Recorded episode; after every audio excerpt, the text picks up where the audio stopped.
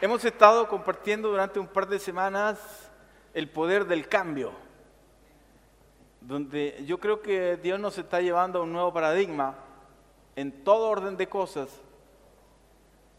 Todo está cambiando, todo cambia, y el hombre no tiene forma de impedir ese proceso de cambio. Lo que tiene que hacer es adaptarse, alinearse con el cambio para utilizar el cambio a su favor y, recibir una, cosecha a propósito de esa, de captar para, para dónde van las cosas. Bueno, creo con todo mi corazón que Dios es un impulsor de cambios. De hecho, siento que Dios nos creó como seres humanos, nos creó con esa capacidad de generar cambios, de evolucionar, de, progresar, de crecer. Dios creó al ser humano con esa habilidad, con esas capacidades. Por eso el mundo ha cambiado, no es el mismo de hace, ¿para qué vamos a hablar de dos mil años o cuatro mil años? Si hemos cambiado en los últimos cinco años, eh, el mundo ha cambiado de una manera impresionante. De hecho, aún el conocimiento científico en la actualidad se está duplicando prácticamente cada un año. Es decir, todo el conocimiento que se ha adquirido en los 6.000 años que lleva la humanidad se duplica en un año. Imagínense la velocidad a la que hoy día se está moviendo todo. Por ende, em, nosotros tenemos que aprender a alinearnos con, con el cambio, porque estamos entendiendo que el cambio es algo que Dios promueve. Bueno, Isaías 43, 18 dice, no os acordéis de las cosas pasadas, ni traigáis a la memoria las cosas antiguas. ¿Por qué no le dice al vecino, no te acuerdes del pasado? Dígase, no te acuerdes. Déjalo atrás, déjalo, dígale, déjalo, déjalo. Olvídate, olvídate. Pasó. Ya pasó. Y el 19, que es lo más espectacular, Dios dice, he aquí que yo hago cosa nueva. Prepárate para las cosas nuevas que vienen de parte de Dios para tu vida. Y hemos estado tratándolo durante dos semanas, todo el efecto que provocan los cambios. Y la verdad que creo que Dios quiere llevarnos a un nivel donde podamos evitar el estancamiento para progresar que eh, eh, evitar el estacionamiento. A veces uno como que se estaciona en la vida y, se queda como estancado, se queda paralizado. Bueno, Dios quiere evitar eso. Procesos a veces en los que uno se mete, donde como que parece que no avanza, algo, algo sucede, estoy como pegado en esta etapa. Bueno, Dios quiere evitar eso y quiere llevarte a una vida de progreso, de desarrollo. Y esto puede ser de un día a otro, de una semana a otra, de un mes a otro, de un año a otro, cuando se desencadene algo poderoso, lleno de posibilidades. Es algo que tú tienes que descubrir, algo que está, a lo que Dios te quiere llevar, pero en un momento determinado tú tienes que descubrirlo. Tú tienes que descubrir que Dios te quiere llevar a una nueva estación, a un nuevo periodo, a un nuevo tiempo donde te encuentres con un montón de oportunidades. El ser humano tiende a moverse de una estación a otra, de un tiempo a otro, de una unidad de tiempo a una próxima unidad de tiempo, a una etapa de vida a otra etapa de vida, a una, de una temporada a otra temporada, de un proyecto a otro proyecto. El ser humano normalmente es como cíclico, vive en, etapas que se van repitiendo. Ahora, ¿cómo a través a asegurarnos de que en medio de esa travesía eh, esos distintos procesos por los que nos, nos vemos sujetos sean marcados por el progreso y no por el estancamiento, sino que cuando pasemos de una etapa a otra, nos demos cuenta que subimos un escalón, por supuesto que no bajamos, pero que tampoco nos quedamos en el mismo, sino que pudimos crecer entre una etapa y otra. ¿Cómo evitar que el próximo día o que el próximo mes o que la próxima semana o, el próximo tiempo no sea una mera repetición del anterior. ¿Cómo evitar de que esta próxima estación, este próximo tiempo no sea una repetición de lo mismo? ¿Cómo lograr que no sea que no siga eh, eh, en el mismo nivel? ¿Cómo evitar que aquello suceda? Fíjese que nuestra mente es tan eficiente que más del 90% de nuestras actividades biológicas, psíquicas y mecánicas las hacemos en forma automática. Es decir, somos inconscientes que están sucediendo. Las hacemos como, como en piloto automático. Por ejemplo, en este mismo instante, mientras usted está escuchando, ¿se imagina que mientras usted está escuchando, en forma automática, todos sus sistemas están procesando la información y usted no es consciente de ello? Hay un montón de cosas que están sucediendo a nivel biológico, a nivel psíquico, a nivel mecánico, que están sucediendo en usted para interpretar. Hay ondas lumínicas, hay ondas sonoras que están llegando hacia sus sentidos. Esos sentidos están recepcionando la información, la están procesando mientras usted está ahí. Y esas cosas funcionan en forma absolutamente automática. Ahora, eso es súper positivo en, en la vida cotidiana que hayan cosas que funcionan en nuestro cuerpo en forma automática, porque sería una catástrofe que cada uno de nosotros lo hiciera en forma manual. Imagínese que usted en forma manual estuviera procesando a través de sus ojos la información que está mirando, o que esté procesando lo que sus oídos están escuchando, en forma manual así sería una catástrofe, no, no, no, no habría tiempo, no, usted no, no tendría la capacidad de procesar tanta información a la vez. Bueno, nuestra mente se encarga de hacerlo en forma automática. Eso es muy bueno para lo que es la vida cotidiana, pero también puede convertirse en un inconveniente, porque muchas veces pasamos de una etapa de la vida a otra en forma automática también. Por ejemplo, pasamos de un día a otro día, así como en forma automática. Y se repite el día anterior, se repite en el nuevo día. Y usted hace exactamente lo mismo en forma casi automática. Y mucha gente se le empieza a pasar la vida así. Se le pasa un día, se le pasa una semana, un mes, años. Y vive la vida así como, ah, me levanté, hice todas las cosas que tenía que hacer estoy viviendo. Entonces, eso que puede ser muy bueno, se puede convertir en un inconveniente y en un objeto de estancamiento. Porque no nos da tiempo para pensar. Cuando tú vives en automático, no te das tiempo, por ejemplo, al terminar la noche, en reflexionar qué fue del día, en pensar cómo mejorarlo en hacer un inventario de las cosas que hiciste, de, los logros que tuviste. con suerte a veces uno lo hace una vez al año. Y no todos, pero con suerte una vez al año uno hace un balance del año, hace proyecciones para el año. Pero imagínense, una vez al año, cada 365 días, recién uno como que hace como un chequeo de qué fue de la vida. ¿Se imagina que usted lo hiciera una vez al mes? Por lo menos ya multiplica las posibilidades de ir mejorando eh, en, ¿cuántas veces? Eh, si uno lo hace una vez al mes, 12 veces. Imagínense si lo hiciera una vez a la semana, lo multiplica en 52 veces de posibilidades de ir mejorando, porque cada vez que tú vas haciendo un chequeo, tú te vas preocupando de cómo mejoras la etapa anterior. Como lo que hacemos a fin de año. A fin de año uno dice, bueno, este año hay cosas que no hice, pero para el próximo año las voy a hacer y uno se trata de proponer. Pero a veces como son tiempos tan largos, como que de repente como, como que se deja llevar en automático. Pero si lo hiciésemos más seguido, potenciaríamos las, las posibilidades y podríamos ir mejorando nuestra calidad de vida.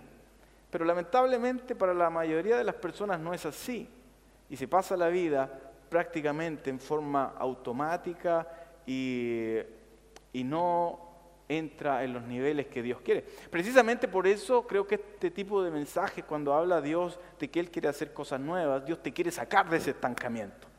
Dios te quiere sacar de esa rutina, que, que de, esos patrones, porque el ser humano, usted sabe, eh, vive y, repite periodos como en patrones, así, patrones de ingresos, patrones de momentos, patrones de frustraciones, de desafíos, en fin, y eso se van repitiendo en la vida, es, como un poco cíclico. No importa el día que sea, no importa la noche que sea, un domingo cualquiera, incluso el cumpleaños de alguien, a veces pasa así como, como nada y la vida se empieza a ir entre nuestros dedos, entre nuestras manos. Bueno, este mensaje tiene el propósito de parte de Dios ah, de que seas interrumpido de ese piloto automático, de que tu vida sea así como sacudida en un momento determinado. Tú vas ahí como la cosa, y, está viviendo. Por supuesto que cuando uno vive un estancamiento, también asume las consecuencias de ese estancamiento. Porque uno a veces quiere salir, está metido en un hoyo y no puede salir, pero la verdad es que la vida se te va así y se te va. Y se te va. Entonces Dios viene con un mensaje como este porque Él quiere decirte que tienes una oportunidad para interrumpir ese modo automático para desde un espacio nuevo, de un nivel de conciencia, de aprendizaje diferente al que has tenido hasta el día de hoy, tú puedas escuchar la voz de Dios que te dice, hey, yo quiero hacer cosas nuevas en tu vida. Yo quiero empezar una nueva etapa en ti. Yo quiero que vivas la vida con todo y que el pasado quede atrás. Que le digas adiós a la depresión, adiós a la amargura, adiós a los malos momentos, adiós a las cosas antiguas y que saludes un nuevo día que Dios tiene preparado para ti y que aplaudas la victoria que viene de aquí en adelante para tu vida. ¡Hey! Hay una aventura que está por comenzar en tu vida. Mm, sí, Señor. Dios hace nuevas todas las cosas. ¿Por qué no sacude al vecino y le dice, prepárate para las nuevas cosas que vienen de parte de Dios? Mm. Miren, en ese sentido, el llamado que yo le hago aquí es sencillo. No es tan complicado. Este mensaje lo que pretende es, hey, no dejes que se te vaya la vida en automático. Despierta, sacúdete, interrumpe aquel momento. Inicia este desafío, este nuevo tiempo con fuerza, con convencimiento sabiendo que probablemente te vayas a encontrar con oposición, con gente que no va a querer tu éxito. Lo hemos dicho, el éxito es la otra cara del desprecio y de la crítica. Siempre va a haber alguien que, que va a tratar de bajarte. Te vas a encontrar con esas cosas, con gente escéptica, gente que tiene falta de visión. Te vas a encontrar con envidia, con un montón de cosas, pesimismo. Pero la verdad es que mucha gente quiere ir a nuevos niveles en su vida, quiere alcanzar grandes cosas, pero muy pocos están dispuestos a hacer los cambios que se requieren, los esfuerzos necesarios para lograrlo. Yo quiero invitarlo a hacer una declaración. ¿Por qué no levanta su mano derecha y diga, ha llegado el tiempo del cambio? Dígalo, dígalo con convicción. Para tomar y disfrutar lo nuevo de Dios.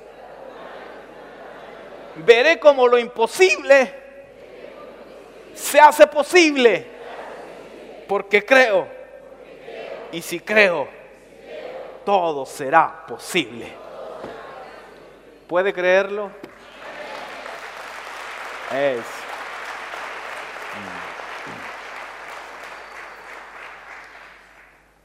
Por cierto, hay cambios que son conscientes y hay otros que son inconscientes.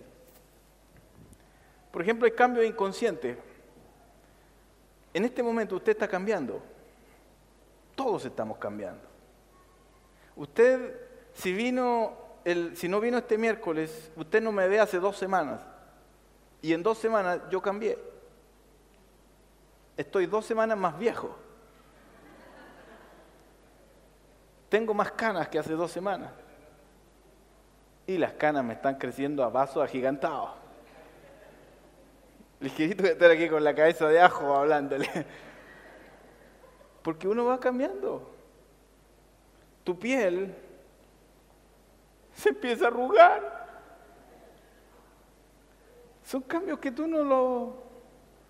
No, como que no tienes conciencia, pero tú, tú vas...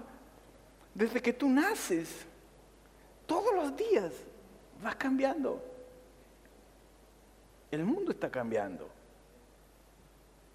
Todo está cambiando. Hay, muchos de estos cambios que son a nivel así inconsciente, pero, pero la verdad es que estamos inmersos. la gente experta habla de que todo cambia, lo único constante es, el cambio. ¿Ve? Entonces, ¿por qué resistirse a algo que, que, que, sabemos que no se puede resistir, algo que está allí? Eh, Fíjense que ah, por ahí hay un par de teorías con respecto a la resistencia al cambio. Hay algunos que dicen que no, que el ser humano no se resiste, mientras que hay otros que dicen que sí, que el hombre siempre se ha resistido al cambio. Así como mi percepción es que la gente no se resiste tanto al cambio, sino al efecto que provoca el cambio, a lo que acompaña el cambio. Porque normalmente cuando Dios te cambia algo, como que lo de atrás queda obsoleto. cuando viene un cambio, una nueva forma de hacer las cosas, la vieja forma de hacerlas queda obsoleta. Y esa incomodidad que genera el cambio es lo que a mucha gente no le gusta y se resiste. Es decir, ah, como que, como que es, sacarte de la zona cómoda. Cuando Dios te dice, te interrumpe para que, para que dejes atrás las cosas antiguas, porque Dios quiere hacer cosas nuevas. Te está diciendo, hay cosas de esa zona cómoda a las que tú ya te habías acostumbrado a hacer las cosas que ya quedan obsoletas. Y entra a paso una nueva forma de hacer las cosas. Un, nuevo aprendizaje. Vas a tener que hacer un nuevo esfuerzo para aprender una nueva forma de hacer las cosas. ¿Entiende? Quizás eso es lo que a la gente le cuesta más asumir. No tanto el cambio, porque al fin y al cabo sabemos que el mundo ha evolucionado, se ha desarrollado gracias al cambio. O si no, todavía estaríamos en las cavernas como, como los cavernícolas, ¿verdad? Pero esto ha evolucionado, el ser humano ha progresado precisamente por su adaptación al cambio. Pero claro, cada vez que hubo un cambio de paradigma, un cambio en algún área, lo anterior iba quedando obsoleto. Y eso es lo que a la gente le cuesta asumir porque es un reto, es un desafío aprender una nueva forma, aceptar una forma distinta, una forma diferente. Es como, por ejemplo, esto mismo de los mensajes que estamos compartiendo, que es una forma distinta, un matiz diferente como quizás usted tradicionalmente pudo haber escuchado en su pasado. Y Dios dice, mira, vamos a hacer las cosas distintas. Entonces todo lo anterior queda, fue bueno para ese tiempo, no estamos diciendo que fue malo. Esas cosas estuvieron bien para, para aquel tiempo, para otro tipo de personas. Hoy día estamos en un nuevo paradigma. Hay otro tipo de personas. El mundo no es el mismo de hace cinco años atrás. Necesitamos un enfoque coherente con los tiempos que vivimos. Y probablemente eso encuentre escepticismo en algunas personas, pero lo que en realidad está sucediendo es que Dios está llevándonos a un gran cambio. ¿Por qué? Porque todo está cambiando. Incluso la semana anterior hablábamos de la reflexión de la crisis, de cómo la crisis eh, que hoy día está viviendo la Tierra probablemente no sea tan crisis y que lo que en realidad estamos viviendo es un gran cambio a nivel mundial, un gran cambio, un cambio en la forma como se hacen las cosas el mundo ha evolucionado de una manera tan fuerte en los últimos tiempos que eh, los vaivenes económicos que hoy día tienen bastante azotado al planeta, en realidad son los resultados de algo mucho más profundo que solo un manejo financiero, sino que ahí hay un cambio de tamaño cultural, hay un cambio en la forma como se hacen las cosas. Hablamos, por ejemplo, de la incidencia que ha tenido Internet y cómo Internet, por ejemplo, ha cambiado la forma de hacer negocios. Y cómo eso va evolucionando tanto que va a llegar un tiempo donde uno casi no va a tener necesidad de ir al supermercado porque todo lo va a poder comprar por Internet. Ya las grandes compañías discográficas están eh, diciendo públicamente que su mayor venta no se da en las librerías ni en las caseterías, sino que se da por internet. La gente está más comprando internet. Y eso te parte un sistema de producción que comienza a quedar obsoleto. Por ejemplo, toda la forma, la producción de CDs y todo eso, porque la gente lo descarga por internet. No tiene que comprar el CD, no tiene que comprar la cajita, ya no hay carátula de por medio. Entonces, toda la forma de producir anterior empieza a quedar obsoleta, porque la gente accede de una manera diferente al mismo producto. Y eso es un solo ejemplo. Empieza a ver en todas las cosas que el mundo ha estado cambiando en este último tiempo. Entonces, llegó un momento como que el mundo se frenó. Señores, estamos entrando en una nueva era. Estamos entrando en un nuevo tiempo y el hombre tiene que adaptarse a ese nuevo tiempo que está viniendo sobre la tierra. Y en eso, señores, creo que el mensaje cristiano, el mensaje de Dios, también tiene que estar al día. No podemos tratar a la gente ni hablarle a la gente como si estuviéramos en el año pasado o hace 10 años atrás por supuesto, menos hace dos mil años atrás, porque hace dos mil años atrás hasta ahora el mundo ha cambiado una enormidad. Cualquier cosa semejante es pura casualidad, pero en realidad es totalmente distinto a como lo era en aquellos tiempos. Entonces, em, están esas dos como visiones de la resistencia al cambio. Una que está dentro del ser humano que se resiste a lo nuevo y la otra, que es la que yo postulo, que es la percepción de las cosas que acompañan el cambio, las que de verdad la gente resiste. Y los expertos dicen que para que un cambio eh, pueda vencer la resistencia que, que trae todo cambio, tiene que ser muy claro respecto de los beneficios que va a traer el cambio. ¿Me entiende? O sea, si Dios te va a llevar a un cambio, la idea de Dios es que tú entiendas cuáles van a ser los beneficios de ese cambio. Por ejemplo, si usted es un empresario y usted quiere provocar un cambio en su empresa, para que no se le provoque un cisma en su negocio, usted va a tener que decirle a toda su gente cuál va a ser lo bueno que va a venir después de ese cambio. Porque la gente inmediatamente se incomoda porque tiene que dejar de hacer lo mismo de antes, empieza a tener miedo que se le mueva el piso y se pone mal y se resiste. No, no, no queremos cambiar, preferimos seguir haciendo las mismas cosas de siempre, siempre han funcionado así. Para que tú puedas vencer esa resistencia, tienes que mostrar cuáles van a ser los beneficios de ese cambio. ¿Entiendes eso? Por ejemplo, la gente está dispuesta a tomar un avión por primera vez para ir a Cancún. ¿Por qué está dispuesto a hacerla? Porque dice, wow, voy a ir a Cancún.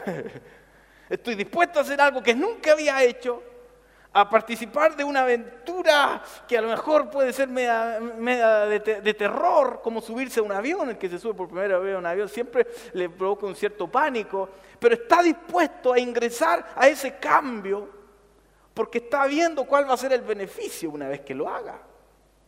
¿Por qué el hombre aprende a andar en bicicleta?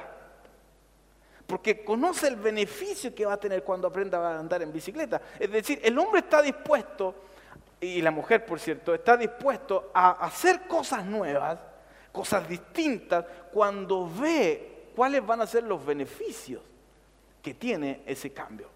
Ahora, ¿por qué estoy diciendo esto? Porque yo creo que Dios es especialista en esto. Yo creo que yo creo que los expertos de hoy que sacan esas teorías, yo creo que las sacan precisamente de los principios de Dios. Porque si hay alguien que utilice esa técnica, es Dios. Si hay alguien que cuando, cuando te habla que te va a remover de un lugar a otro, lo primero que Dios hace, te muestra el futuro. Y te dice que tu futuro va a ser glorioso. Te dice que tu futuro va a ser bueno. Te dice que te vas a convertir en alguien exitoso. Te dice que vas a ser bendecido. Es decir, los beneficios que tú recibirás cuando sigues, cuando te alineas con los cambios de Dios, son poderosos. Los beneficios que tú recibes cuando te alineas con Dios son extraordinarios. Y, y esos beneficios, cuando tú tomas conciencia de que esos beneficios van directamente a tu favor, cuando tú tomas conciencia de eso, estás dispuesto a cambiar. Pero si tú no cacháis una, si tú no, si tú no, se, te abre la mente para ver lo bueno de Dios, difícilmente vas a estar dispuesto a cambiar. Por eso dice la Biblia que debemos transformar, renovar nuestro entendimiento para entender la buena voluntad, la agradable, la perfecta voluntad de Dios. Es decir, tú nunca vas a conocer lo bueno de Dios si primero no abres tu entendimiento. Entonces la recomendación es, hey, abre tu, abre tu mente, abre tu corazón, atrévete a creer. Hay algo bueno, hay algo nuevo de Dios que se está gestando. Hay algo bueno y nuevo de Dios que está emergiendo. Algo bueno y nuevo de Dios que está naciendo. Que una vez que tú lo comprendas, que tú lo entiendas, vas a ver el cúmulo de beneficios y de bendiciones que están listas a tu favor una vez que tú hagas el cambio.